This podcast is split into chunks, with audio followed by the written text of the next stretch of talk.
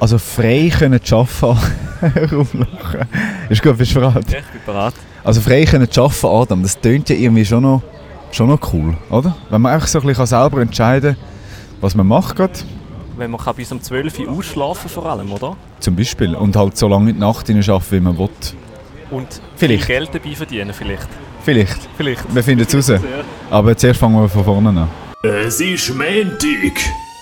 Es ist Vieri. Zeit für Bier ab vier. Jede Woche mit dem Adam Kehl und dem Pascal Scheiber. Am Montag ab dem 4 ist schon ein Bier. Geht doch auf bierab4.ch.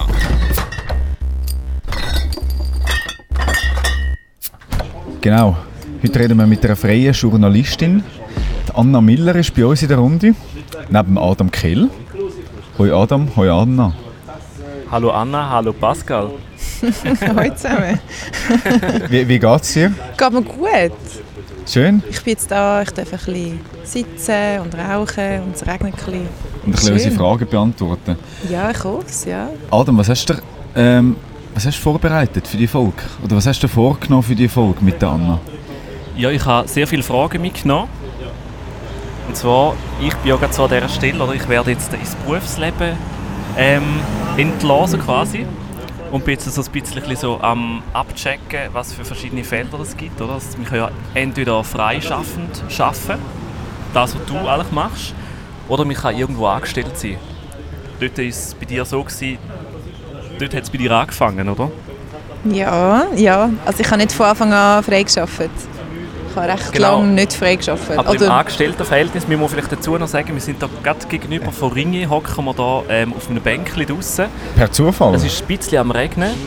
Und Mhm. Pascal, jetzt, ich werfe jetzt noch ganz kurz die Frage zurück. Was hast du vorbereitet konkret jetzt äh, für die nächsten paar Minuten?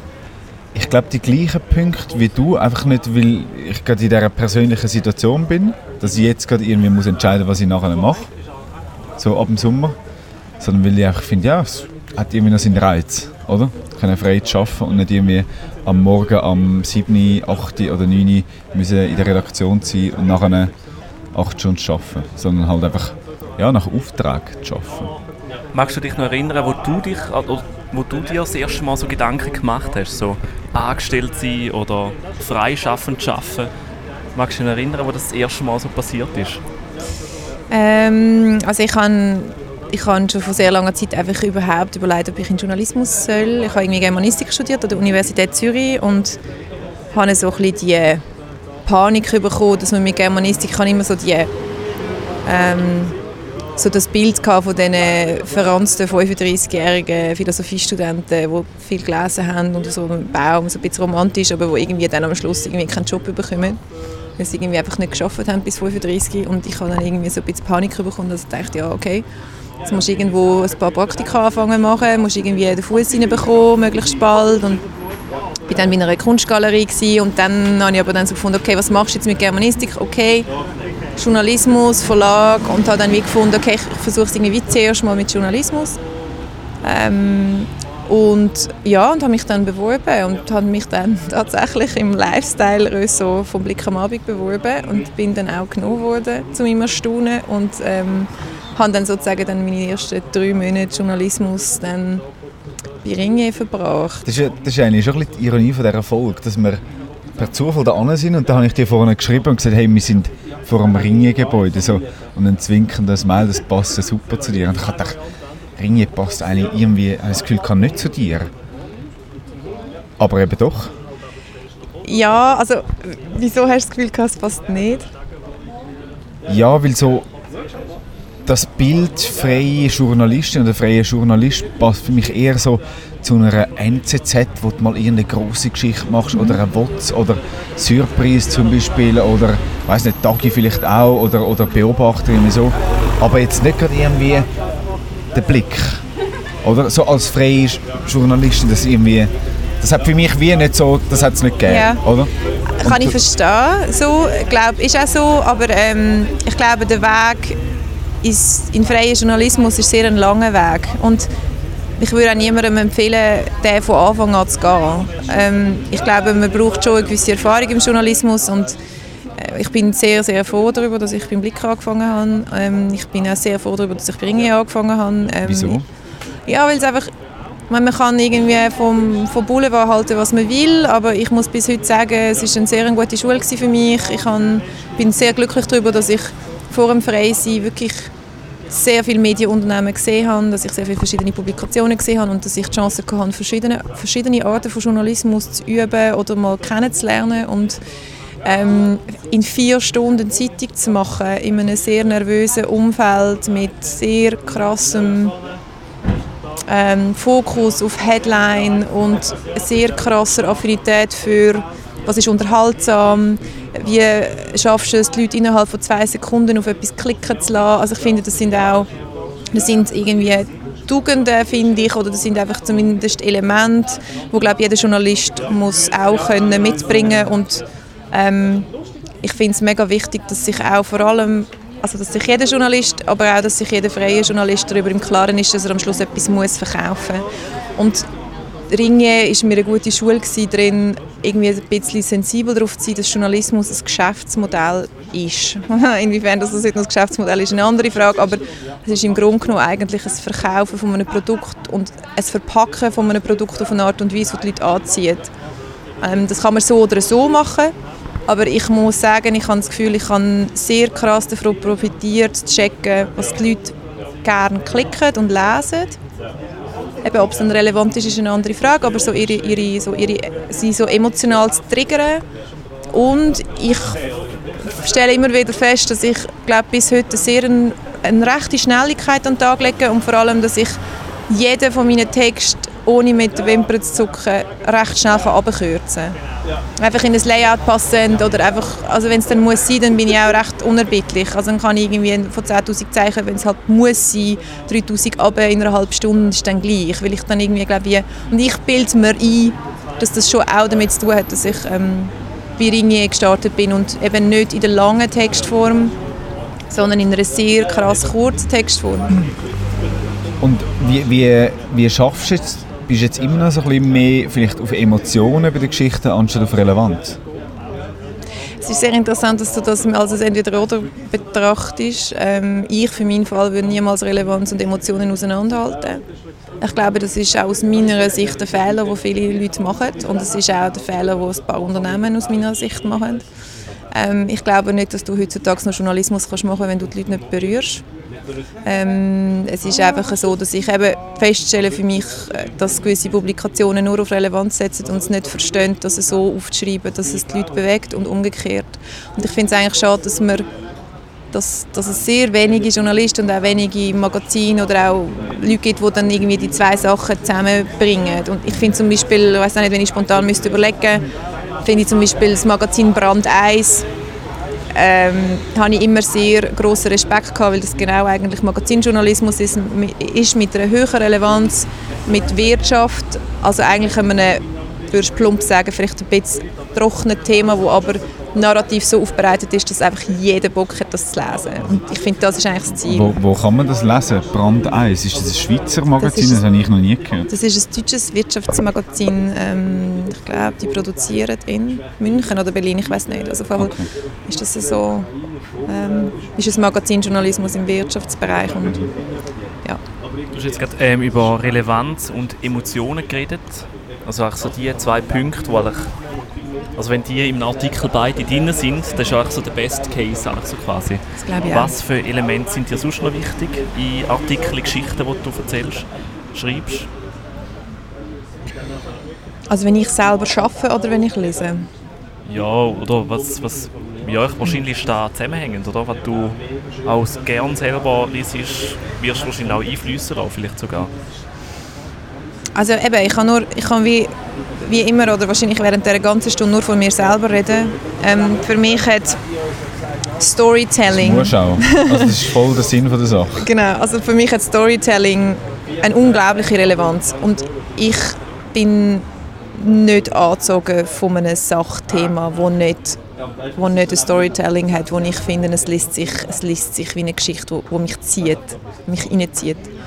Ähm, aber das liegt, äh, so, das liegt glaube auch an meiner Person, dass ich einfach, ich bin nicht faktenorientiert, ich bin emotions, passiert. Und, und das heißt nicht, dass ich irgendwie nicht das Zeug logisch verknüpfe, aber es ist, ähm, es ist, ich finde, es ist für mich viel einfacher, ähm, aufgrund von, von Gefühl oder von einer Biografie oder von einer Szene äh, den größeren Zusammenhang zu verstehen, als irgendwie einfach ein, eine Nachrichtenmeldung oder einfach eine Meldung zu lesen. Das ist auch okay, hat auch seine, also hat auch seine Berechtigung. Es gibt glaube ich verschiedene Typen.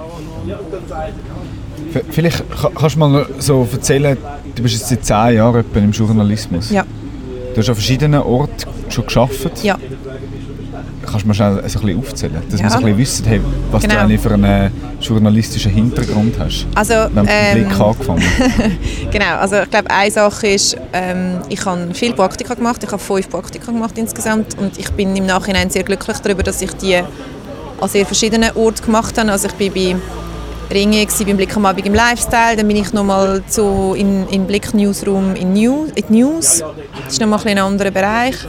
Dann bin ich zur Thurgauer Zeitung, das ist dann Lokaljournalismus. Ähm, dann bin ich bei Stern Online in Hamburg. Das ist dann irgendwie Online-Journalismus in, in Deutschland. Und dann bin ich ins Feuilleton von der Welt und der Welt am Sonntag auf Berlin. Das ist dann eben auch nochmal ganz ein anderes Teil. Ähm, Printzeitung und, und eben Kultur. Und Feuilleton, ja, eben Feuilleton halt. Und dann habe ich dann zwei, drei Jahre später, nachdem ich die Ausbildung schon gemacht habe und schon mal fix geschafft habe, habe ich noch ein Also Ausbildung, das ist äh, das ist das. Publizistik. gewesen. Nein, Aha, das ist das, ich habe, also ich habe einen, einen Master gemacht am Mathe. Ich habe einen Master gemacht in Journalismus. Das hat es damals noch gegeben. Wir sind die letzte Klasse. Gewesen. Das sind ähm, neun Leute aus der Schweiz, die dann ein Jahr in Hamburg studiert haben und ein Jahr am Mathe in Luzern. Ähm, und das ist so ein bisschen beides gewesen, also Diplomausbildung und gleichzeitig äh, ein Unimaster und habe nachher äh, fix geschafft und habe dann nach zwei Jahren, als ich fix schon geschafft habe, nochmal ein Praktikum gemacht, drei Monate beim SZ-Magazin, also beim Magazin von der Süddeutschen Zeitung in München und habe das große Glück gehabt, dass mein damaliger Arbeitgeber mir, äh, einfach, äh, ja, mich einfach drei Monate hat lassen, weil ich einfach gesagt habe, das ist etwas, was ich äh, unbedingt muss machen und entweder lassen mich gehen oder dann gehe ich eh. Und äh, das sind so die, die Praktikastationen gewesen. und ähm, und dann habe ich eben nach dem Studium 60 Prozent geschafft bei der katholischen Presseagentur Kippa. ähm, das sind äh, Religions- oder, oder, oder ja, Chile, Chile News, Gesellschaftsnews 60 Prozent und habe nebenan angefangen freischaffen und äh, habe dann wirklich so nah dies nah für also hat wirklich ganz klein angefangen mit äh, weiß doch auch nicht, mit, äh, mit, äh, mit einer Seite beim St. Galler Tagblatt für 150 Stutz von irgendjemandem aus St. Gallen, der in Zürich irgendeine Bar hat oder so. Und ist dann irgendwie, also ich, wirklich so Reiseberichtli für 300 Franken in Straßburg, wo ich dann 10 Stunden im Regen gestanden bin und noch selber meine Kamera mitgenommen komplett überfordert und dort angekommen bin und gemerkt habe, dass ich überhaupt nicht einen einzigen Interviewtermin abgemacht habe und so völlig verloren und dann hat sich das irgendwie ein bisschen institutionalisiert mit der Zeit. Und ist das der harte Anfang gewesen? Oder so das Anfang, weil du hast vorhin gesagt, ja, du wünschst jetzt eigentlich niemandem, dass er muss so von Anfang an Also ich würde niemandem, nein, also ich, ich, ich würde niemandem ans Herz legen, nach dem Studium ohne journalistische Erfahrung das Gefühl haben, ah ja, wir machen jetzt 100% frei. Aha, so. Ich glaube nicht, dass du, ich glaube nicht, dass du damit auf den grünen Zweig kommst, rein finanziell oder beziehungsweise es dauert wirklich lang. Also ähm, keine Ahnung, im ersten Jahr als, habe ich irgendwie vielleicht 10'000, 12'000 Franken verdient in einem Jahr für meine freie Tätigkeit. Also das ist irgendwie nicht... Äh, das ist aber auch normal. Also eben, du hast, du hast normalerweise, ich weiß nicht, außer du bist irgendwie, keine Ahnung, von Gott gesegnet oder ich weiß doch auch nicht, ähm, du hast ja null Hast Netzwerk. Bei der Oder bist du jetzt von. Gott ge- gesegnet? Also jetzt bin ich, äh, jetzt bin ich katholisch. Genau, das war die Quelle. gewesen. Nein, also jetzt bin ich zumindest journalistisch wirklich an einem Punkt, wo ich kann sagen ich, kann, ich bin sehr privilegiert. Äh, ich, mir, ich kann, ich kann für, die, für die besten Magazine und Zeitungen arbeiten. Ich habe sehr ein gutes Netzwerk. Ich habe das Gefühl, meine Kollegen respektieren mich. Ich kann, ähm, kann vor allem, ich glaube, was überhaupt nicht selbstverständlich ist für meinen Fall, ähm, ist, dass ich das Gefühl habe, dass die Leute, die mir, also ich tue ja 90% oder 95% von den Themen, die ich mache, tue ich selber pitchen, das heißt, sind meine Ideen. Und ich bin wahnsinnig schlecht im Pitchen. Also es ist nicht so, ich, es gibt ja Leute, die irgendwie ein Exposé machen und irgendwie eine halbe Woche vorrecherchieren und ich bin da ein bisschen faul oder ich, ich habe da ein einen anderen Zugang. Und ich äh, tue dann wirklich so komplett ähm, peinlich oder so komplett ähm, eigentlich unprofessionell schreibe einfach dann ein Mail und sage so «Hoi Christoph, du ich habe irgendwie das Gefühl, wir könnten ja irgendwie mal wieder etwas über Obdachlose machen. Also das ist dann so mein Pitch und das ist etwas, wo also kein Mensch, der irgendwie kein Netzwerk oder keine Erfahrung hat, kann so etwas pitchen, weil das ist einfach, das ist einfach random. Das ist einfach so. Aber ich glaube, ich habe wie mittlerweile das Glück, dass ich die Leute, ich kenne die Leute, die Leute kennen mich und ich habe eine gewisse Glaubwürdigkeit. Und natürlich, ich lüte dann vielleicht an oder noch einen zweiten Satz dazu, du ein bisschen konkretisieren oder dann fragen sie nochmal nach, aber es ist irgendwie, und das ist wirklich, finde ich, sehr, bin ich sehr privilegiert, dass die Leute, glaube ich, oder dass ich das Gefühl habe, ich kann mir das wie fast ein bisschen leisten, weil, weil die Leute einfach wissen, okay, wenn Anna irgendetwas in diese Richtung wird machen, dann wird sie wissen, dass es irgendeine Relevanz hat und dann wird sie mit etwas heimkommen, das verhebt. Und, und das habe ich mir aber mega krass müssen erarbeiten, einfach auf anderen Ebenen. Also das habe ich müssen, ich kenne die Leute jetzt irgendwie ein paar Jahre, ähm, eben, ich habe, keine Ahnung, zum Beispiel ich habe, ich habe, ich habe, also ich habe mir jeden einzelnen journalistischen Kontakt selber erarbeitet. Ich habe irgendwie im Impressum, genau, ich habe ich nicht, ich habe eben klein angefangen bei den Lokalzeitungen, wo man äh, noch eher mal offener ist für Leute, die noch nicht so Erfahrung haben oder die es vielleicht jemand braucht. Und dann habe ich irgendwie gefunden, ah, ich schreibe vielleicht mal für das Migros-Magazin oder für die Sonntagszeitung. Und dort habe ich aber, äh, dort habe ich für, zum Beispiel beim Migros-Magazin habe ich mal ein Repo machen können, das war lässig, weil sie einfach das Thema gut gefunden haben. Und nachher bin ich aber nie mehr reingekommen. Und ich hatte dort keinen Kontakt gehabt und die Türen waren verschlossen gewesen, zwei, drei Jahre lang. Und bei der Sonntagszeitung genauso. Und, ähm, und dann plötzlich hat wie so ein bisschen das Blatt gekehrt. Ich weiß auch nicht, dann habe ich irgendwie bei der NZZ am Sonntag mal etwas geschrieben oder so oder so und so. Und dann sind lustigerweise dann ich weiß nicht, vielleicht vor zwei, drei Jahren oder so, sind dann plötzlich, ist dann die, also die Reportage-Ressortleiterin auf mich zugekommen und hat gesagt, ah, hallo Frau Miller, ich habe von Ihnen gelesen, ich wollte unbedingt, dass Sie für uns schreiben. Also plötzlich hat sich das dann gekehrt, aber das ist ein langer Weg und ich, das hat, ich, ich bin auch, und ich glaube, das ist so auch etwas, was ich jedem, der irgendwie frei arbeiten wirklich mitgeben Es ist wie so, du musst auch hartnäckig sein und du musst die Leute wirklich nicht loslassen. Du musst wirklich so Du musst anrufen und du musst, du musst Mails schreiben und wenn sie nicht antwortet, wieder ein Mail schreiben und dann nochmal eins und wenn sie an ein Event gehen und du gehst auch an das Event, dann stehst du halt vor sie an und sagst «Hallo, mein Name ist Anna Miller, ich bin freischaffend, da ist meine Karte.» Also... Ja, gerne. Frau noch etwas? Ähm, auch Stange gerne. Ah, oh, hat der gute Herr dumm. Nach dem Cola. Sich umentschieden. Aus dem Fall ein Netzwerk aufbauen und Unbedingt. wird es aber fast auch ein bisschen einfacher, wenn sobald so die grossen Zeitungen, für die hast können, ähm, Geschichten machen, die dort publiziert worden sind, dass es mal andere Zeitungen gibt oder ähm, Medienunternehmen, die dann sagen, hey, wir haben da von dir gelesen, wir würden dir sehr gerne... Also es kommt natürlich mega darauf an, was du willst, oder? Also ich meine, wenn du ich finde, es steht eigentlich im Journalismus eh alles auf der genau gleichen Ebene. Also ich meine, Online-Journalismus, also ein Social Media Manager muss genauso mega krass seinen Job lieben und mega gut sein in dem, wie ein Lokaljournalist seinen Job muss lieben und gut sein dem und ein Magazinjournalist seinen Job muss lieben und gut sein dem. Und ich glaube, aus der Erfahrung oder aus den vielen Leuten, die ich kenne, können sagen, dass die Magazinjournalisten nicht die besten Social Media Manager sind und umgekehrt. Und das hat seine Gründe und seine Legitimation. Ähm, von dem her kann ich nur sagen, ja, wenn du aber, also wenn du, wenn du das Ziel hast, für ein, ein Magazin oder eine Zeitung zu schreiben, die renommiert ist oder die einen gewissen Namen hat, oder viele Aufträge zu bekommen oder dich in einem Thema irgendwie bekannt zu machen, ja, dann, dann sind die, die wichtigen Namen nach wie vor Gold wert. Also es ist einfach, ein, ein, ein, das ist einfach, es gibt dir eine gewisse Legitimation und es gibt dir vor allem mit der Zeit so eine Basis, wo du dich nicht mehr gross musst erklären.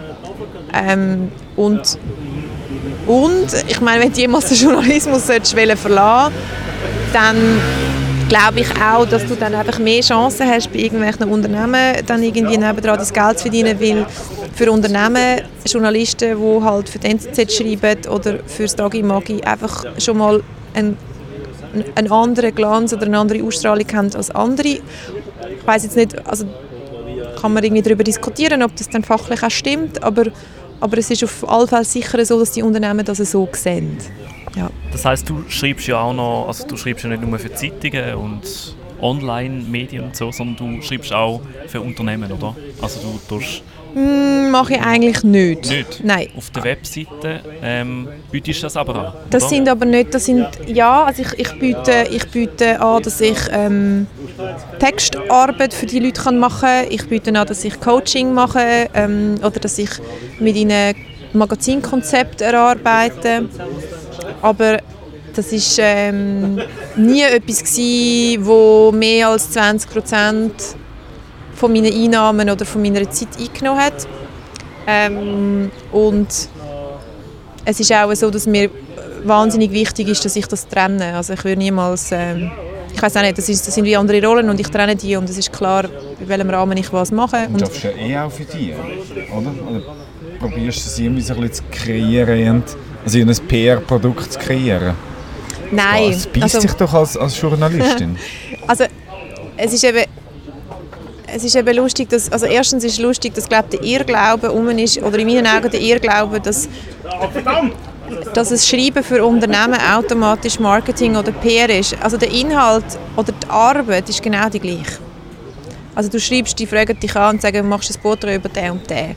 Und ich meine, ich bin nicht eine politische Journalistin und ich bin nicht, ich bin nicht der Otto Hostetler vom Beobachter, der etwas ausgrabt, sondern ich mache Gesellschaftsjournalismus. Also wenn ich zu einer 75-jährigen Frau heimgehe und sie von ihrem Leben erzählen dann mache ich die nicht fertig. Also ich, ich schaue auch nicht, ob die Dreck am Stecken hat, weil das ist wie nicht mein Ziel. Und das ist einfach, weil ich, ich bin, ich erzähle einfach aus dem Leben von Menschen und fertig. Ich habe nicht den Anspruch, ähm, eben, ich bin nicht, oder ich bin auch nicht bei der Handelszeitung und versuche irgendwie Glencore, also, oder? Ja. Und darum Ja. hat sich das wahrscheinlich von Anfang an weniger bissen oder gar nicht bissen und außerdem habe ich schon 2010 und ich bin die Einzige in der Klasse und ich habe mich nicht wahnsinnig beliebt gemacht mit dieser Einstellung, aber ich habe immer die Einstellung vertreten, ich bin ein Dienstleister. Also wenn die NZZ am Sonntag mir einen Auftrag gibt und ich den nach bestem Gewissen mache, und wenn ein UBS mir einen Textauftrag für das Magazin würde geben würde, tue ich den nach bestem Gewissen machen. Und das ist am Schluss Textarbeit, die ich mache. Und ich würde... Ähm, und, und, das, und es, ist mir nie passiert, wirklich nie, dass ich, ähm, dass ich mich komisch oder dreckig gefühlt habe oder nicht journalistisch gefühlt habe bei irgendetwas, was ich mache, weil es ist Journalismus war. Und ich würde in beiden Schienen, sowohl im Journalismus als auch in der PR oder auch bei Unternehmen, ähm, nie etwas machen, wo mit meinen ethischen oder moralischen Vorstellungen ähm, im Clean steht. Und zum Beispiel, ich, mal, ich muss gerade überlegen, wie das war.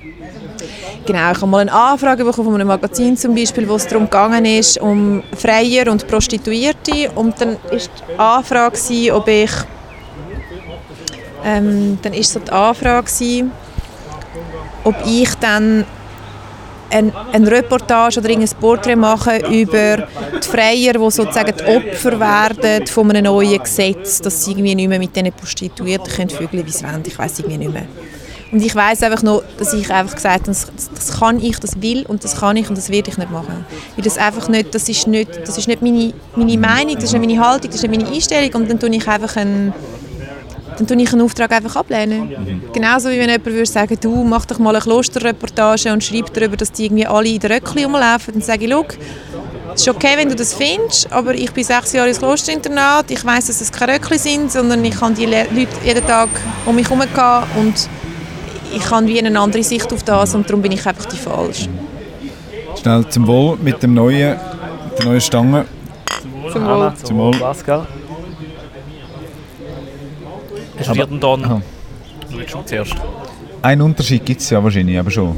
Zwischen Unternehmen, Unternehmensjournalismus und Ja, richtigem Journalismus. Ja. Oder für Medien. ja, Der finanziell. ja, das ist so. Das ist ein Reiz wahrscheinlich, dass du dann eher für ein Unternehmen schaffst. Also, Ich, es, wie, wie kann man es jetzt differenzieren? Es, entweder ein Medienunternehmen oder ein äh, Unternehmen, wo das... Äh, Es gibt einen großen Unterschied finanziell und es ist schon auch, es ist in der Zusammenarbeit einfach völlig etwas anderes. Also ich habe mich nicht dagegen entschieden, das zu machen, weil ich ein moralisches Bedenken hätte, sondern ich habe einfach nach zwei, drei, vier Mal, wo ich so Aufträge hatte, für mich persönlich einfach entschieden, dass der Weg zu dem Text für mich so pain in the ass ist, dass es das Geld nicht rechtfertigt. Weil dann hast, ja, dann hast du irgendwie Frau Müller am Telefon und dann heisst es zuerst, ah, Frau Müller, ja, mega lässig, Sie machen ja immer so freie Gesellschaftsreportagen, wir wollen genau das, bla bla bla. Und nachher plötzlich irgendwie läutet es am nächsten Morgen um halb acht an und sagen, ja, da, der und der muss dann auch noch rein und können Sie uns ein Briefing schicken und dann schickst du einen Text und dann sagen sie aber, Sie sagen nochmal drüber und ah, das muss man nochmal neu machen und bitte nochmal einen Kasten und also einfach die Art von, von ich bin halt dann am Schluss vom Tag einfach eine, die sagt, komm, also entweder postest du mich für etwas und dann lässt du mich in Ruhe und dann findest du es geil oder dann lässt du es sein und, und ähm, so das Umzerren und das mit 7000 CC-Nachrichten und Meetings und Frau Häfeli will auch noch etwas sagen. Ja, Wa- wa- Was ist denn aber der Unterschied? das ist der Unterschied. Nein, was der Unterschied ist finanziell. Aha, Also was verdienst du jetzt? das ist Was mega ist so, schwierig. was ist ist so klasse? Oder was kann man sagen? 20'000 Zeichen. Wie, wie, wie ist da der Unterschied? Das, das, äh, ähm, also das ist ja der, ein, großer Unterschied ist zum Beispiel, dass es meistens in der, in der Unternehmenskommunikation oder in der PR ähm, kannst du, wenn du ein guter Journalist bist und wenn du ein paar Jahre Berufserfahrung hast, dann kannst du einfach Tagessätze. Also es geht meistens nach Tagessätzen, nicht nach Aufwand. Und im Journalismus hast du mit also abgesehen von vielleicht drei, vier Magazinen in der Schweiz hast du überhaupt keinen Tagessatz mehr. Also du kannst irgendwie auch etwas in drei Tagen sein oder irgendwie fünf Wochen, das interessiert niemand. Kein Mensch zahlt dir deinen Aufwand. Du hast einfach eine Pauschale und du musst selber schauen und die Pauschale ist niemals höher als fünf Tagessätze. Ja. Und die Tagessätze sind dann einfach ein, die Hälfte oder ein Drittel von dem, was sie dann in der PR sind. Ja. Okay. Also was ist ein Tagessatz im Journalismus? Maximal 500 Stutz. Okay. Also ich meine, das Impressum sagt 560, aber ja, also du kannst sehr froh sein, wenn du 500 Franken am Tag kommst und und eine Sonntagszeitung zahlt er niemals im Leben mehr als 1500 Franken. Und dann, die Leute sind dann teilweise einen Monat an diesem Zeug dran. Du hast noch eine Frage gehabt, gell, Adam? Jetzt Hast ist du sie schon vorbei im Fall. Schon vorbei? Ja. Also schon beantwortet oder hast du sie vergessen? Ja, es hat ähm, nicht mehr mit dem Thema zu tun. Wir würden so ein bisschen so zurückgehen im, im Thema, ja. Ja, ich hätte Aber was macht dir, gibt es etwas, wo dir, also du hast vorher hast gesagt, dir geht es mehr so um ähm, halt Geschichten erzählen, die du ähm, im Journalismus machen kannst, aber auch im Unternehmensjournalismus so quasi. Aber gibt es trotzdem noch etwas, wo dir mehr Spaß macht? Oder, Also, oder, oder Ich muss wirklich nochmal sagen, dass ich keinen Unternehmensjournalismus mache. Das habe ich irgendwie das letzte Mal vor drei, vier Jahren gemacht. Und das ist nichts, was mich interessiert. Und ich würde das glaube ich eben auch nicht mehr machen. Also ich glaube, wenn jetzt noch eine Anfrage kommt, finde ich so, ja. also, wenn machst ich, du noch einfach Coachings jetzt noch? Also so zum ja, Verständnis? ja Okay. oder zum Beispiel, äh, ich weiß doch auch nicht, zum Beispiel habe ich vor, vor ein paar Monaten ist zum Beispiel äh, ist eine Anfrage von einer, von einer Agentur, ähm, dass eine Grossbank ihr Magazin will relaunchen. Und dann ist es darum gegangen, dass man äh, von Grund auf ein neues Konzept für das Magazin macht.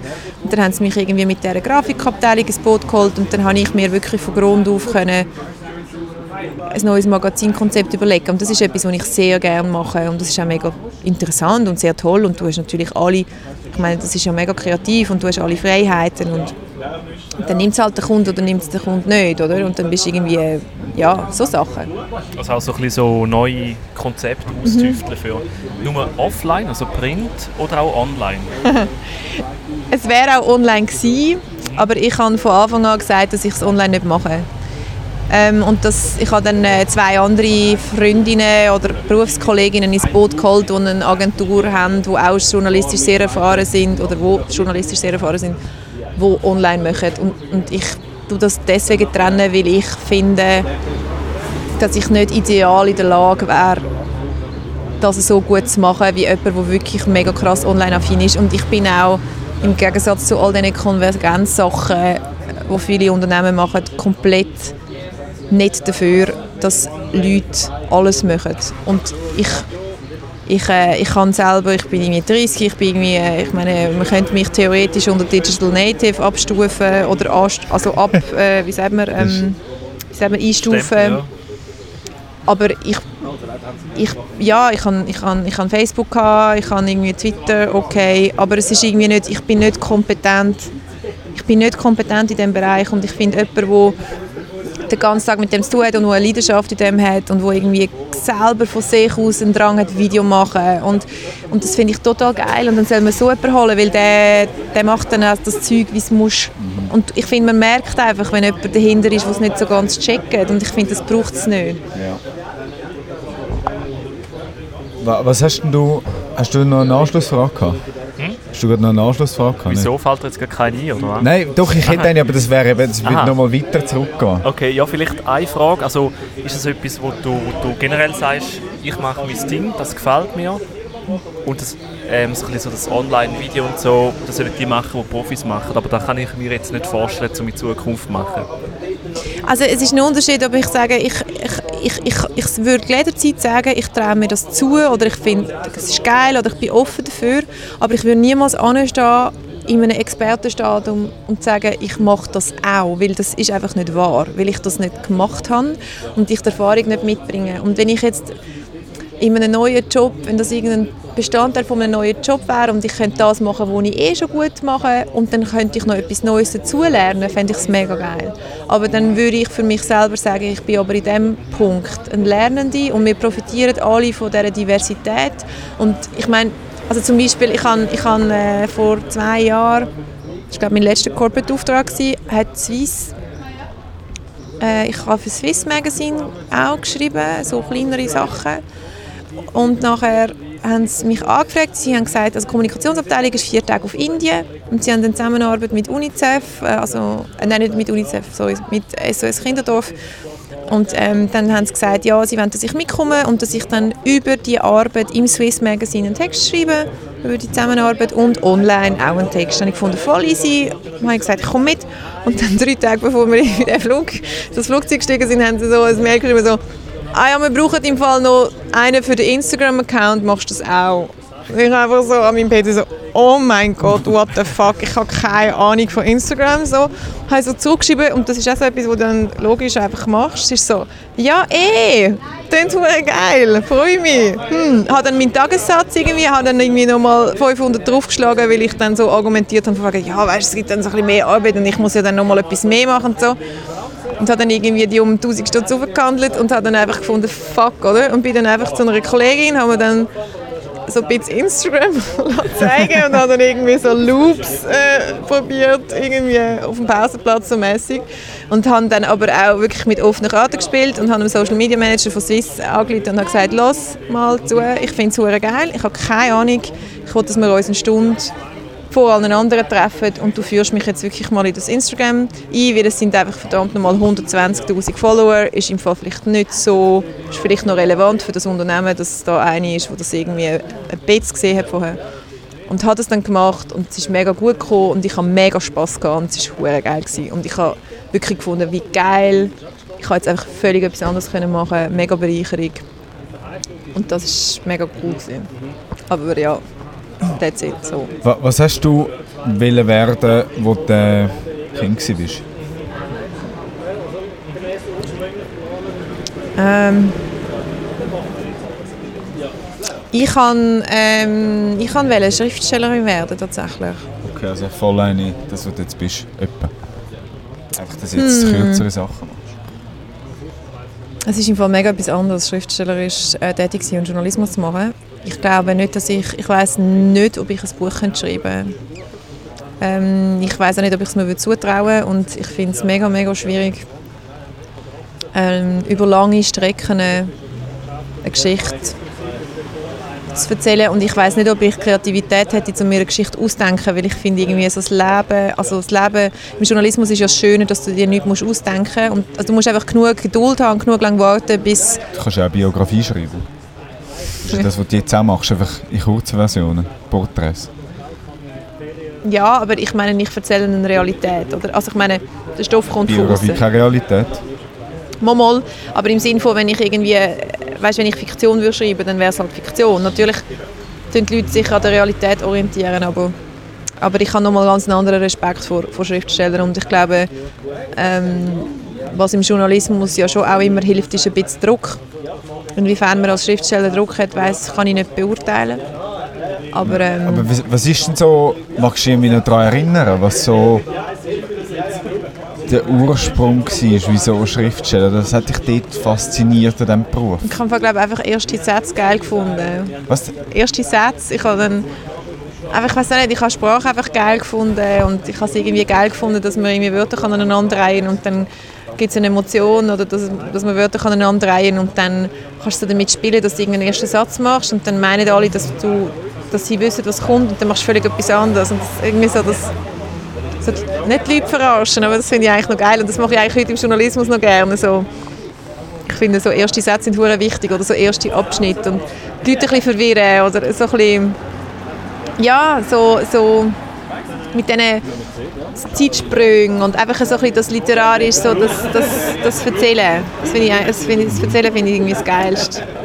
So den Kern rausschälen von einem Menschen und dann so der erste Satz oder so ein Satz, der dann den Kern zusammenfasst, das finde ich eigentlich recht magisch. Kommt der im, eher so am Schluss vom Text dann? Also, findest, also merkst du, wenn du als ersten Satz nimmst? Oder weißt du wirklich, wenn du eine Geschichte hast, hey, das ist meine Geschichte und das ist mein erster Sch- äh, Satz? Den ersten Satz weiß ich, bevor ich anfange. Also ich weiß, ich warte eigentlich während der Recherche, wenn ich etwas erlebe, und ich wie während der Recherche warte, bis der erste Satz kommt. Also es kommt ein bisschen darauf an, wie nah mir die Geschichte ist, aber wenn es eine wirklich sehr wichtige Geschichte ist und wenn sie sehr viele Emotionen muss haben, also nicht so einen, kein Büzertext so, aber äh, so einen Das wäre ein ein Büzertext. Büzertext wäre zum Beispiel eine Recherche, warum, woher die Emojis kommen. So, jetzt überlege ich mir keinen magischen ersten Satz, normalerweise. Aber so, ähm, ja, aber wenn es so ein, wirklich eine Reportage ist, wo wirklich tief geht, dann und das irgendwie ein paar Tage Recherche oder du tust mit oder Wochen von Recherche und dann dann weißt dann ich, ich kann das gar nicht so erklären. Ich bin dann wie ich bin im Fall wirklich wie in einem Film und ich komme emotional fast nicht mehr daraus raus. Also ich tue mich dann so emotional reinsteigern, dass ich dann fast abkratze, so emotional. Es ist dann ganz existenziell und ich bin dann so voll dort rein und denke so, oh mein Gott, das ist doch mega schlimm alles und so. Und dann tue ich wie so mit diesen Leuten mitleiden und dann und dann, und dann während, während dieser Szene, ich tue dann wie so einen Film anschauen und ich schreibe mir alles in das Blöckchen, ich schreibe ja alles von Hand. Also ich nehme nichts auf, ich schreibe ganze Sätze und ich schreibe alles auf, weil ich mir nichts merken kann. Und das muss in meinem Heft sein, sonst ist es nicht passiert. Und dann habe ich wie so einen Moment meistens, wo wie so jemand einen Satz sagt oder irgendeine Szene kommt und dann weiß ich, okay, that's it. Und dann weiß ich das meistens. Also ist es wirklich so, wie wir das eingangs gesagt haben, du bist dann, schreibst deine Geschichte, also als frei, und schaffst einfach mal dann, wenn du gerade voll so in dem Film drin bist.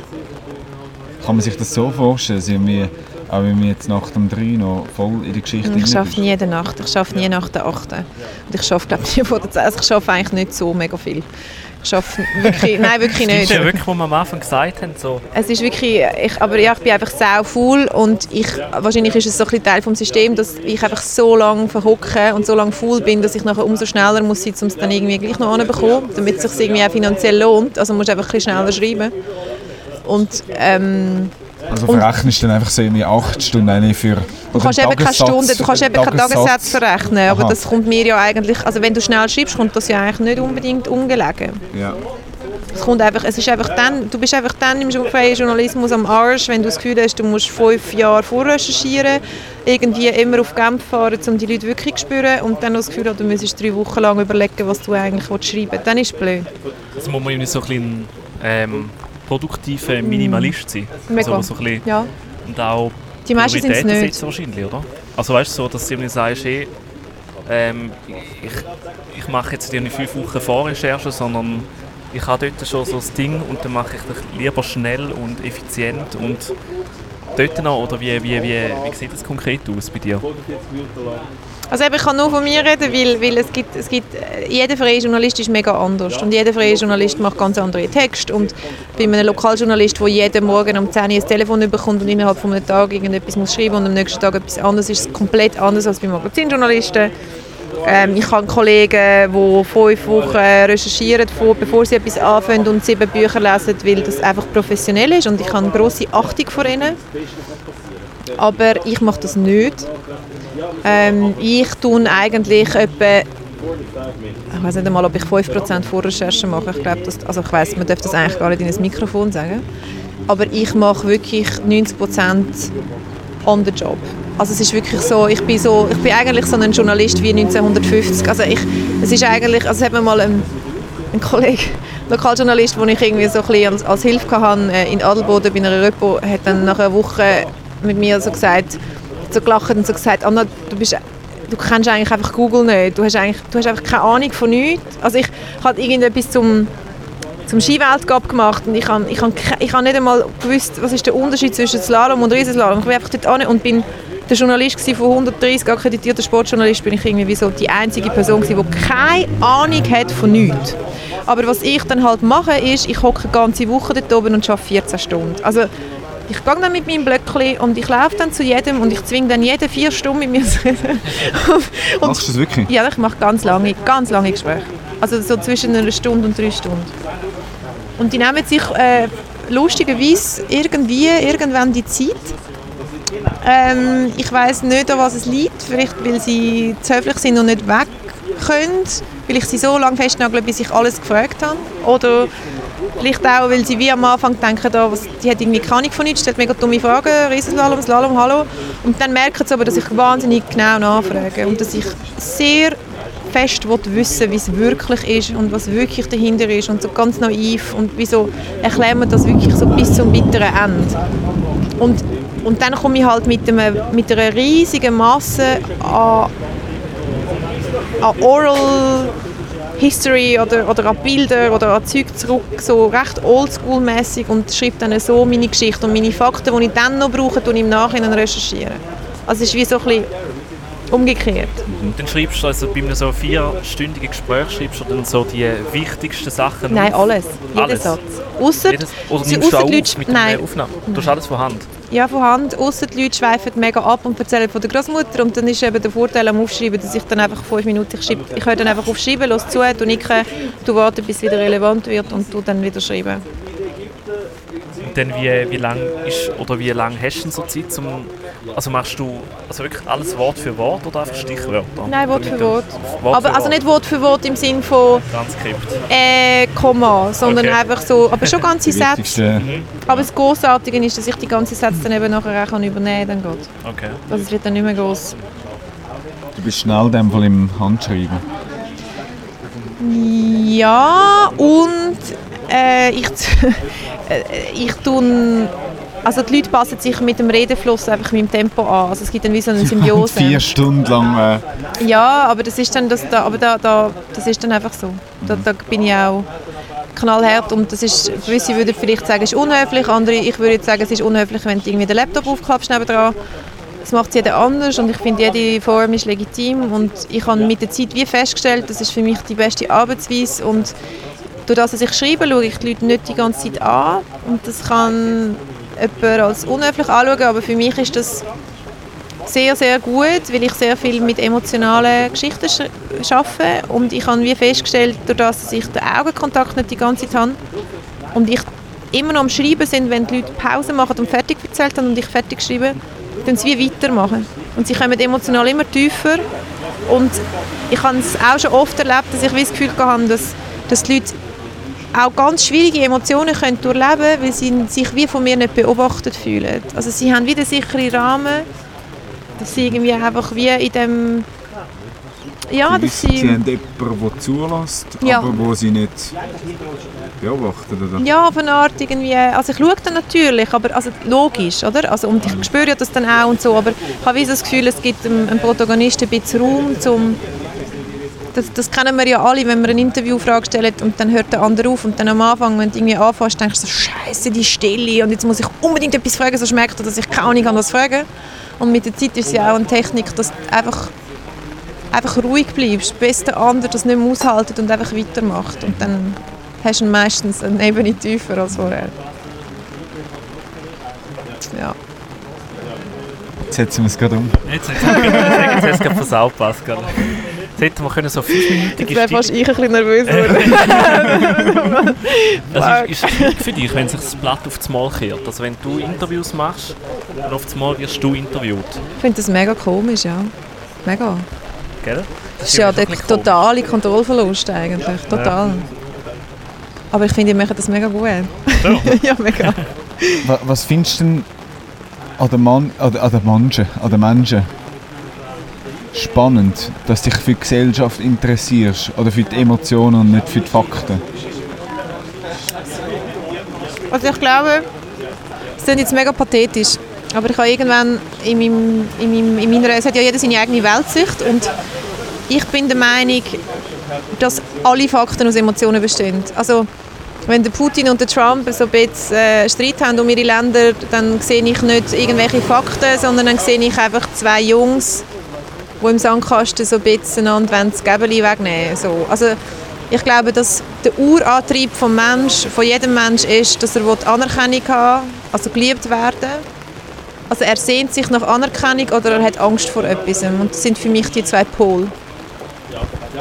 Ähm, und, und ich habe das Gefühl, dass ja, also jeder hat Angst und jeder will Liebe, Liebe oder jeder will lieben oder jeder will sich spüren oder jeder will vermeiden.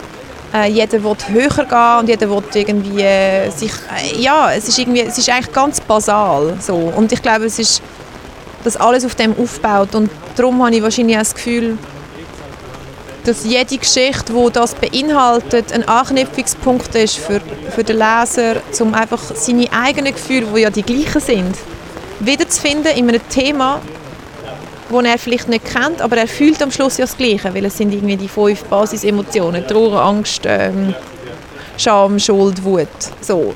Und, und ich habe wie so das Gefühl, oder mein grosses Ziel, oder was ich schön fände, wäre wie, dass ein Leser oder ein Mensch, der das liest, am Schluss von einem Text eine Nähe empfindet und nicht eine Nähe gelesen hat, sondern eine Nähe empfindet zu dem Mensch, der dort vorkommt oder zu dieser Situation. Dass er irgendwie wie mit dem kann bonden Was probierst du oder was machst du, dass du die Nähe nicht, dass du nicht zu näher kommst an die Menschen, weil du bist ja mit denen am nächsten. Ich komme sehr nah. Ich komme sehr nah. Und ich, äh, ich komme zu nah. Also ich komme zu nah, ich bin sehr nah. Also ich... Ähm, der große Vorteil ist, dass ich den Leuten so näher komme, dass sie sich mir unfassbar öffnen. Weil sie ganz genau, aber ich glaube, das ist, weil sie ganz genau spüren, dass ich ihre Grenzen niemals würde überschreiten und das würde ich auch nie machen. Also ich würde niemals einen Protagonist für nichts in der Welt also wenn er ein ehrlicher ist, also es ist natürlich, ich mache keine Wirtschafts... Also, wie soll ich sagen, ich gehe ja nicht zu einer öffentlichen Person, die Dreck am Stecken hat und es ist wie etwas anderes, aber ich habe meistens Privatmenschen, die, mir ihre ganze Geschichte anvertrauen. Und wenn jemand zum Beispiel einfach sagt, ähm, schreiben Sie das nicht, dann sage ich, dann respektiere ich das. Also natürlich versuche ich dann, man hat ja immer noch Interesse an einer Geschichte, dann sage ich, schauen Sie, ich, ich schreibe jetzt das mal in das Buch und ich schicke Ihnen das nachher nochmal und dann können wir wie nochmal schauen im Ganzen und so. Und dann versuche ich versuchen, so ein bisschen zu verhandeln, aber ein Nein ist ein Nein. Und ja, und, und, und, und von dem her komme ich näher. Und wenn ich nicht so näher komme, und, und es ist wirklich, ich komme so näher, dass ich all die Gefühle, die die Leute haben, selber fühle. Also ich bin nach, einer drei, nach einem dreistündigen Gespräch so kaputt, dass ich irgendwie keine Ahnung, einen halben Tag muss liegen muss. Also ich kann, dann kannst du mich nicht mehr brauchen. Aber ich habe wie so das Gefühl, es muss... Ich habe manchmal so ein das Gefühl, die ganze Information muss einmal durch meinen Körper und ich muss es fühlen und leiden. Und nachher, wenn ich aber schreibe, leide ich nicht mehr. Also wenn ich schreibe, dann fange ich einfach an schreiben und dann höre ich nicht mehr auf und nach drei Stunden ist es dann geschrieben und fertig. Also es geht dann wie so, es, ich tue es dann wie so aus mir raus äh, wie so exorzieren oder ich weiß auch nicht. Und ich kenne aber auch Kollegen, die dann, die dann das Umgekehrte haben, die dann einfach voll easy mit einem drei Stunden gehen reden und so und die leiden dann mega beim Schreiben und ich kann es einfach umgekehrt. Das ist eigentlich so wie so, also erinnert mich jetzt so ein bisschen so wie so ein kleines, so etwas durchleben und nachher eigentlich so wie nachher im Text das Ganze wieder verarbeiten so. Oder in, Ja, ich glaube, es ist wie vorher schon verarbeitet. Also nach dem, nach dem halben tu äh, Tag liegen. Ja. Ja, oder einfach, So es beschäftigt mich dann auch mega. Und, so. und äh, ich bin dann so mega erschüttert. Und nein, und dann, und dann, wenn ich dann schreibe, bevor ich dann schreibe, ich mache mir dann keine Gedanken mehr. Also ich fange dann einfach an zu schreiben und es schreibt schneller, als ich dann denke. Es ist wie, es ist dann ganz organisch, der Schreibprozess. Aber es ist alles vorher ist ein bisschen eine Qual, ja. Fällt dir das Schreiben einfacher? Sehr. Wenn du jetzt noch müsstest verarbeiten dann bist ja immer ein bisschen abgelenkt, nehme ich jetzt mal an. Oder stell es mir jetzt mal so vor, wenn Wobei, wenn, weißt, wenn du es verarbeitet hast und du kannst dich wirklich voll auf den Text konzentrieren, dann... Ich konzentriere mich, ich weiß gar nicht, ob ich mich auf den Text oder wie, wie, wie konzentriere. läuft das bei dir? Sprudelt das einfach so raus? Ja. Oder? Okay. Also Schreibblockade kein Thema bei dir. Ist eben lustigerweise habe ich Schreibblockade am ehesten wie Texte, wo ich wirklich einfach nichts empfinde. Also ich habe einmal einen Auftrag bekommen vor vielen Jahren für eine Stilbeilage von der Welt am Sonntag, einen sehr grossen Auftrag, sie haben mich sehr gut bezahlt und es ist um Uhren gegangen, und sechs Seiten Uhren. Ich bin dann irgendwie die, die Röpbogen machen und so. Und dann irgendwie die Uhren. Habe das dann irgendwie geschrieben. Und dann habe ich die Chefredaktorin am Telefon gehabt. Und ich so, ja, eben, ich hätte das jetzt abgegeben. Und so. Und sie sagt sie dann zufrieden. Und dann hat sie, das weiß ich noch ganz genau, Inga Griese hat sie geheißen, dann sagt sie mir auf Deutsch das Telefon, also Camilla, um ehrlich zu sein, ich würde sie nicht nochmal buchen. Also es ist wirklich so, nein, aber es ist einfach, es ist okay, in, dem Moment hat es mich mega mögen, aber es ist mega wahr. Es ist einfach so, wie ich funktioniere. Es ist wie, ich kann, ich kann einfach, ich kann irgendwie mit Uhren nicht bonden. Ich kann, die Uhren haben keine Emotion, ich habe keine Emotion gegenüber diesen Uhren und man kann versuchen, seinen Job zu machen und ich mache den einigermaßen okay. Ich habe ja irgendwie das studiert und das Handwerk ist okay, aber es ist nicht, es ist nicht, ja, wenn ich keine emotionale Bindung habe, dann, dann, dann werden die Texte einfach so ein bisschen, es ist okay, aber es ist nicht so. Du hast selber gesagt, du schreibst schnell. Das habe ich auch von anderen Leuten gehört, dass du schnell schreibst. Ist das so? Ja.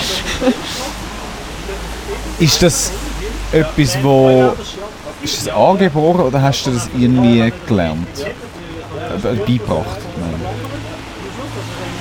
Also kann man das lernen oder, oder ist es echt so, das, das, hast, das bringst mit dir mit?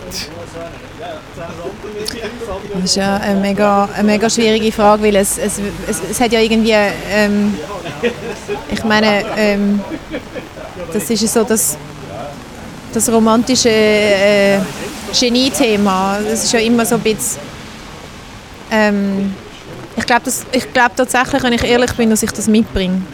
Und ich glaube aber auch, dass ich ein Mensch bin, wo ich bin, einfach vom Charakter her, ich bin ein Kurzsprinter. Ich kann wahnsinnig viel Energie mobilisieren, aber nicht lang. Also ich bin kein konstanter Mensch. Ich steigere mich komplett rein und dann bin ich komplett tot an. Oder ich, ich äh, habe irgendwie das Gefühl, ich will dann kochen und dann mache ich einen Intensivkurs Kochen einen Monat und bin acht Stunden in der Küche und nachher will ich es ein halbes Jahr nicht mehr sehen. Also es ist so in meinem Charakter. Und es ist schon auch, dass ich sehr zielstrebig bin, was meine Ziele anbelangt. Das heißt, ich kann, ich kann wählen, Geld verdienen mit dem Journalismus und zwar nicht so ein meine 2500 Franken, dass es mir langt in einem Wegezimmer in Zürich zu überleben, sondern ich meine mit einem gewissen Alter, ich weiß auch nicht, du musst halt schon ein bisschen schauen, dass du, dass du halt genug Aufträge hast oder dass du halt einfach auf irgendeine eine, eine, Summe kommst, die einigermaßen, also weißt, wo, wo, wo, wo dir halt das Leben oder auch ein paar, also Basic Leben, aber wo dir irgendein Leben ermöglicht und und ich kann, und das ist dann einfach ein Fakt, wenn es Pauschalen gibt, dann ja. Dann jeder, wo, äh, wo halt irgendwie 100% das macht und jeder, der ein erwachsenes Leben muss, muss finanzieren mit eigener Wohnung, mit weiß auch nicht, äh, Auto oder mit äh, Laptop kaufen oder mit, es ist ja egal was es dann ist, oder irgendwie mal, auch mal auswärts essen, der muss halt in der Schweiz, vor allem in Zürich, auf ein Niveau kommen. Und dann habe ich halt ein bisschen Gas geben und ich glaube, das ist schon auch Routine, natürlich. Natürlich ist es Routine. Aber ich bin nie ein Mensch gewesen, wo naja, ich habe auch im Germanistikstudium, ich habe dann einfach gefunden, ich schreibe jetzt mal meine, meine Arbeit, bevor ich Literatur lese. So, ich bin so, also ich bin nicht so eine, die sich gerne mega lang vorbereitet. Ich habe ein bisschen Angst vor Theorie und ich kann, ähm, ich muss aber auch sagen, dass, dass ich, äh, jeder hat seine Stärken und ich finde, Faktenrecherche zählt nicht zu meinen Stärken. Also wenn du Recherche sagst, okay, Recherche vor Ort, reden mit den Leuten, okay, aber so, dass sich in den Fachbereich wirklich einlesen, gehört nicht unbedingt zu meinen Stärken. Und, und ich würde natürlich auch wahnsinnig viel Zeit verlieren, weil ich ja kein Fachgebiet habe, sondern ich mache ja alles. Also es ist so, ich mache irgendetwas so Kloster und dann mache ich irgendetwas zu Porno und dann mache ich irgendetwas zu Essen und dann mache ich irgendetwas zu Schafhirten und dann mache ich irgendetwas zu Pflanzen, also Kakteen und, und, und, oder? und jemand, der natürlich immer wieder ein bisschen sagt, okay, das und das und das ist mein Gebiet, hat natürlich ganz viel Vorwissen, wo er dann eben einfach bei sich hat und wo er dann nicht mehr muss lesen muss und, und dann geht das auch. Aber ja, Jetzt äh, bei den Kakteen würde mich wundern, was ist dort so der emotionale Aspekt, Null. Null, das war ein Auftrag gewesen, und es ist nicht nur um Kakteen gegangen, es ist um winterhärte Kakteen gegangen. Und ich habe aber dort eine, immer noch eine Schuld, die ich mit mir herumtrage und die beschäftigt mich bis heute. Ich habe nämlich dann einem Protagonisten angerufen und das weiß ich noch, ich weiß noch ganz genau, wo ich gesessen bin. Und der hat 400 winterhärte Kakteen in seiner Wohnung. Und er hat mir dann erzählt und dann hat er am Anfang so ein bisschen irritiert ist er dann gewesen und hat so gesagt, ja, aber wissen Sie, Frau Miller, Sie können auch da ankommen und wir können ja abmachen und Sie können sich die Kakteen anrufen. Und ich habe genau gewusst, das ist so einer von diesen Schlüsselmomenten, wo ich einfach auf gut Deutsch ein moralisches Kackarschloch bin, dass ich auf Effizienz poche und dass ich einfach weiss, ich muss jetzt den Auftrag machen und es wäre menschenwürdig sein, finde ich. Und ich verstehe ihn mega, dass er irgendwie in dieser Welt lebt, von wegen, hey, sorry, ich habe irgendwie 50 Jahre lang Kakteen gesammelt. Es wäre ja eigentlich menschenwürdig, dass du mir mal ins Gesicht schaust und dir mal so einen Kaktus anschaust.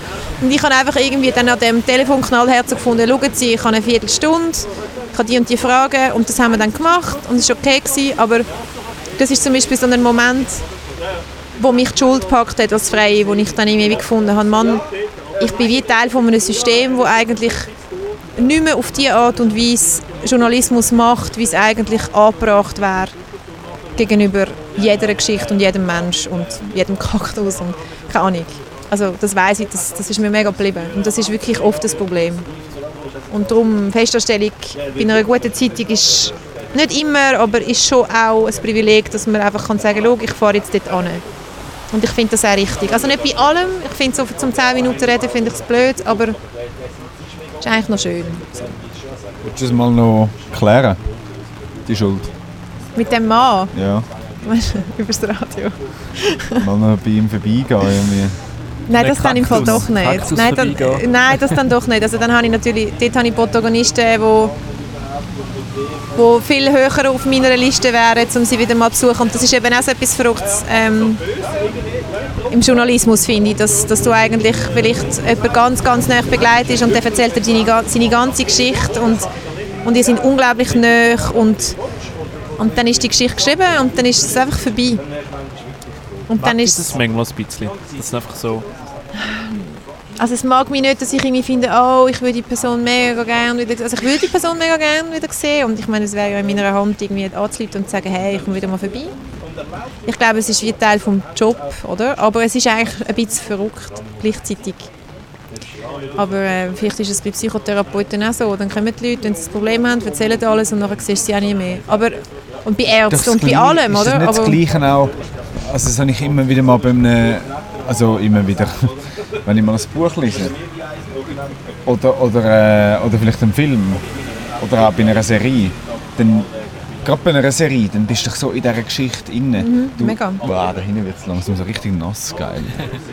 Das Schiffen um uns herum.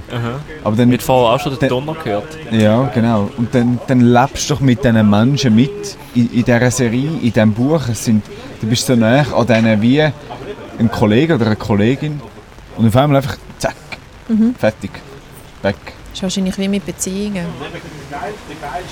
Ja, dort hast du es selber in der Hand, habe ich das Gefühl. Also bei persönlichen Beziehungen hast du doch... Das ist zwischen zwei Menschen und einer bist du davon. du bist ja, ja, doch stimmt. auch verantwortlich zu einem gewissen Grad meistens wie... äh, Das stimmt und das ist ja auch das Verrückte am Journalismus, dass du, oder das Gute und das Schlechte oder keine Ahnung, dass du ja eigentlich nie auf der gleichen Stufe bist. Also du bist menschlich natürlich auf der gleichen Stufe, aber es ist ja nie ein Gespräch, also es ist auch ein Gespräch, aber es ist eigentlich noch interessant, dass eigentlich die andere Person äh, gar nichts über dich weiß und du eigentlich meistens dann sehr viel über sie. Sind schon Beziehungen entstanden? Ich glaube, oder ich bilde mir ein, oder ich hoffe dass ich bei gewissen Leuten könnte vorbeigehen und sie würden sich wirklich freuen, mich wieder zu sehen. Und ich mich wahnsinnig sie wieder zu sehen. Ähm, aber es ist nicht so, dass ich irgendwie, nein, dass ich zu Leuten noch Kontakt hätte. Und ich, ja, kann man machen. Aber, ja, nein, nein, irgendwie, auch nicht. Dann doch nicht.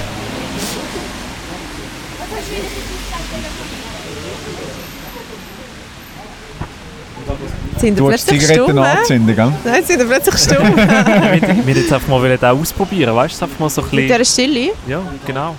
Es, es muss ja keine peinliche Stille sein, sondern... Wie, wie, wie hast du eine... Ja, du, warte, jetzt haben die unterbrochen. Du hast peinliche Stille wollen sagen. Ja, eben, mehr. dass, dass, dass so Stille nicht peinlich muss sein, sondern dass einfach mal so... Das Dass man aber, mal Sachen kann sacken lassen ist aber etwas Schwieriges. Also ja, nicht nicht für jeden, ja. Also, beim ersten Mal, wo wir es vorne gemacht haben, wo du von dem geredet hast. Und dann habe ich gedacht, nimmt mich jetzt Wunder, ob du auch mitmachst. Und ich habe es dann recht so... Es ist so, es ist so irgendwie hure komisch. Also vor allem gerade in dem, in dem Format, wo man so... Du stellst Fragen, wir sind die, die Fragen stellen, oder? Und dann ist einfach mal Ruhe. kommt glaube darauf an, ob du gefasst bist. Also wenn du weißt, okay, jetzt kommt dann gerade eine Stille. Oder ob es ein bisschen unerwartet kommt, wahrscheinlich. Ja. Wie hast es du mit dem Schreiben? Ey, also ich bin genau das Gegenteil im Schreiben, wie du. Ähm, also ich könnte, ich könnte jetzt gut wahrscheinlich so... An zwei Seiten könnte ich jetzt gut einen Tag lang schreiben. Ist ja schön. Und es würde Muss immer man auch können. Ja, aber wenn es immer noch nicht gut Nein, ist. also nein, also schreiben, ich muss wirklich ganz ehrlich sein.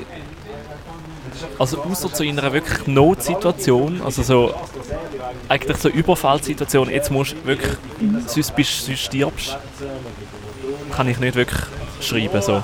Also ich mache, ich bin eher so der visuelle Typ, also ich mache ja vor allem Videos, Audiosachen, wo du halt visuell kannst gestalten und Geschichten erzählen und so. Und darum schreibst du auch immer du Text, Pascal, meistens. Aber das haben wir auch schon diskutiert. Ich bin aber auch so ein bisschen im Elend. Schon. Weil, also ich wünschte, ich wünschte, ich könnte so schreiben wahrscheinlich wie du. Echt so, wo du mal hast eine Stunde lang ein Gespräch mitbekommen, oder? Und dann kannst du es einfach niederschreiben und einfach in einem Ding Fluss und das ist eine schöne Geschichte. Das Ja, es ist aber nicht ich immer so- automatisch mega gut. Also weißt, Nein, ich muss dann schon auch nicht, noch nicht ein paar Mal, je nachdem, Ja. drüber. Und ich habe auch schon, ich habe es auch schon, ich habe es auch schon erlebt, dass ich bei 25'000 Zeichen irgendwie sieben Versionen mache und dann nochmal ganz komplett neu. Es ist sehr selten, aber es ist mir auch schon passiert. Und dann komme ich dann aber in eine Panik, weil dann bricht es so mit dem routinierten Muster und dann, ja, und ich habe vor allem am Anfang auch, ähm, wo es wirklich um Auftrag gegangen ist, am ganz am Anfang, wo ich zum ersten Mal irgendwie für eine größere Zeitung geschrieben habe oder so, zum Beispiel keine für Zeit oder so, habe ich, ähm, habe ich mir, also ich hatte dann hure Panik, uh, hure. Und, äh, und, und habe aber auch jedes Mal dann, bevor ich dann irgendetwas an die Redaktion geschickt habe, wirklich dann auch nochmal zwei, drei Freunde oder irgendwie ein ein Mentor oder irgendwie der eine, äh, der eine Kollege, wo, ja, der hat mir schon, das ist so, wenn ich nicht mehr weiss, was machen, dann rufe ich immer und, und, und ähm, das ist der Dennis Bühler übrigens. Ah, Und äh, weil ich einfach äh, großen Respekt habe, weil ich einfach ganz genau weiß, der wird knallhart mit mir ins Gericht gehen und der weiß, ähm, wo es hin müsste und der findet dann so, hey, äh, das und das fehlt dem völlig und, und, und ja, das ist völlig essentiell für mich, irgendwie in dem Moment irgendwie andere Menschen zu haben, die, mir irgendwie, wo, wo mich unterstützen und mir ein Feedback, ein ehrliches Feedback geben, wo ich nochmal drüber kann, bevor ich es dann schicke. Weil von der Redaktion selber kommt nicht gross viel. So, das ist ganz schwierig. Das ist so. Ich weiß auch nicht, ich weiß auch ehrlicherweise nicht, inwiefern ich als freie Journalistin besser geworden bin. Also es ist wie so, weil du machst eigentlich als freie oder ich, fehlt dir das einmal das Feedback? ich glaube, ich wäre eine bessere Journalistin, wenn ich äh, regelmäßig kritische Leute hätte, die, hätte, die irgendwie finden, hey Milo, das kannst du eigentlich so nicht machen. Also jetzt mal im Ernst. Mm, und ich bin jetzt vor äh, nicht allzu langer Zeit drei Monate im Hintergrund bei den seit am Sonntag und ich muss wirklich sagen, also eben, jeder hat seine Stärken, ich habe meine Stärken können leben, aber ich habe noch ganz viele Punkte, wo ich viel besser müsste sein, könnte sein und es hat mir sehr gut getan, mit sehr, sehr talentierten Kollegen zusammen zu arbeiten und, mm, und zu sehen, dass andere das ganz anders machen und auch andere Ansprüche haben und dass halt nicht einfach alles durchgewunken wird. Aber das ist halt, glaube ich, einfach schon so ein bisschen so im Journalismus. Die ganze Feedback-Kultur ist nicht so da, weil die Zeit ist auch einfach nicht so da für das. Die Zeit ist nicht da und die Leute sind wahnsinnig gekränkt. Also sie sind sehr schnell gekränkt. Wie meinst du? Ja, ähm, es ist halt, glaube ein Text ist immer sehr ein großer Teil auch von dir und ich weiß nicht, wie viele Leute wirklich, ja, ja also, ich weiß nicht, also es fängt ja schon mit Blattkritiken an. irgendwie, entweder sagen sie, ah, die Blattkritik war irgendwie gerade seich und der war mega dumm gewesen, oder dann finden sie, ja, dumme Sau davor hat irgendwie das Blatt verrissen. Äh, ich finde, so Kritik ist nicht unbedingt gut. gut äh, eben, es ist nicht so eine gute Kritikkultur, finde ich. Die Leute nehmen es sehr schnell sehr persönlich. Und ich, das ist eigentlich, das verstehe ich, aber es ist, ähm, ist eigentlich schade. So, das Produkt. Kritik. Auf die sind wir auch immer so ein bisschen, über die freuen wir uns auch immer. Die kann man uns immer schicken. An welche Adresse, Adam?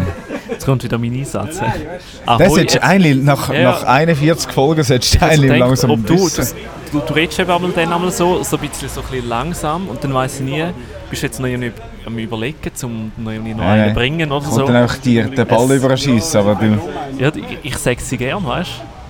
Ich sage die E-Mail-Adresse gern, Pascal. Gut, dann sag sie, komm. hoi.birab4.ch Dort kann man äh, uns Feedback geben. Wenn man noch ähm, so ein bisschen analog unterwegs ist und für alle die, die für Social Media leben, die können uns natürlich auch via Facebook, Twitter und Instagram sagen, was ihr äh, von der Anna gehalten habt in dieser Folge. Wir leiten es dann weiter. Oder natürlich. Und du ähm, kannst ja selber sagen, wo du präsent bist. Mu muss man dich können erreichen oder irgendwie empfangen? Ich finde im Fall nicht. Nicht? Gut, dann müssen wir nicht Also wenn ihr mich auf der Straße trefft, ähm, könnt ihr mir mega fest gerne alles ins Gesicht sagen und wenn es kann gut oder schlecht sein und dann äh, lade ich euch auf ein Bier ein. Wenn ihr jetzt noch wollt wissen wie die Anna aussieht, dann seht ihr das Bild von ihr auf unserer Webseite, im Artikel. Sofern ihr die Folge jetzt... Wolltest du etwas sagen? Das ist gerade so irgendwelche Gesten Ah, ja, gemacht. das ist so. So. gut. gut, dann, äh, wenn ihr es irgendwie auf, Inst äh, auf iTunes hört oder, äh, was sind wir überall noch? TuneIn, so, dann kann man äh, auf unsere Webseite gehen und dann sieht man das Foto hören. Und das könnt ihr mir auch ein Mail schreiben. mail at anna-miller.ch Schön. Ich habe sogar eine Gut, Webseite. Gut. ja, und Ja. jetzt haben wir im Fall die äh, dritte Person, die im Journalismus schafft, in Folge. Adam, wir müssen, glaube langsam etwas ändern. Oder, Ja, oder machen wir so einen, ändern, ja. einen Monat Special Journalismus. Das war eigentlich nicht, gewesen, das wäre nicht die Idee. Nein, gewesen. nein. Das ist eigentlich so ein bisschen per Zufall. Naja. Aber ähm, sofern ihr noch gute Ideen habt für spannende Leute, auch du vielleicht, Anna, falls irgendwie eine Person, die du mal über jemanden geschrieben hast, die du jetzt gerne noch in Ton, in Audio hören kannst du uns noch jemanden durchgeben. Das wäre Frau Huber. Frau Huber, Ja, wirklich? ja Frau Huber. Wer ist das, Frau Huber? Rosmarie Huber Das sagt man von aber Zürich etwas. Oerlikon. Das war die grossartigste Protagonistin, gewesen, Schon? die ich je hatte. Ja, und sonst, ähm, und sonst muss ich euch vielleicht einfach enttäuschen, weil ich glaube, nach so vielen Jahren im Journalismus haben wir einfach irgendwie entweder gar keine Freundin oder nur Journalisten als Freunde. Also, Ja.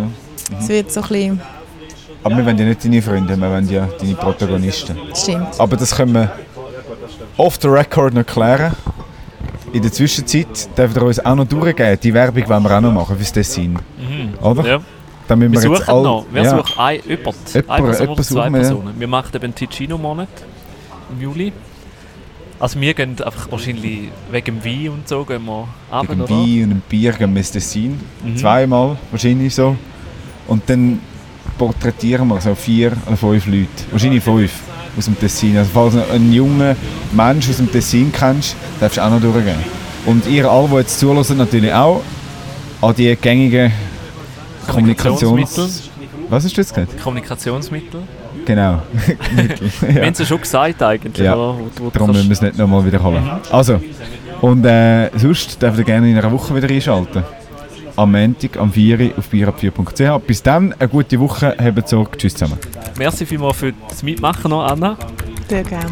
Und ähm, bis nächste Woche. Schöne Woche.